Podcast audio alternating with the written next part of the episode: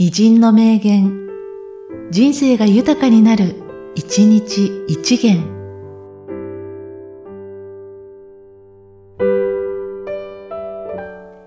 9月4日、丹下健三。機能的なものが美しいのではない。美しいもののみ機能的である。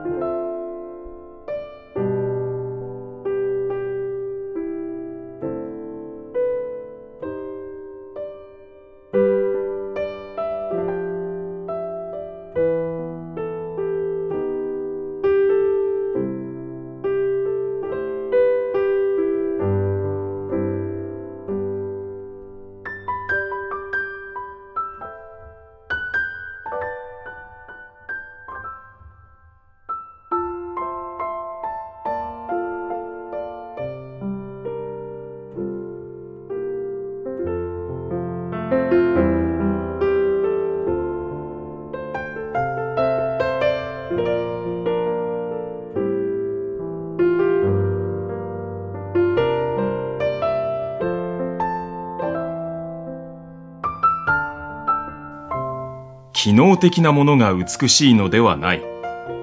美しいもののみ機能的である。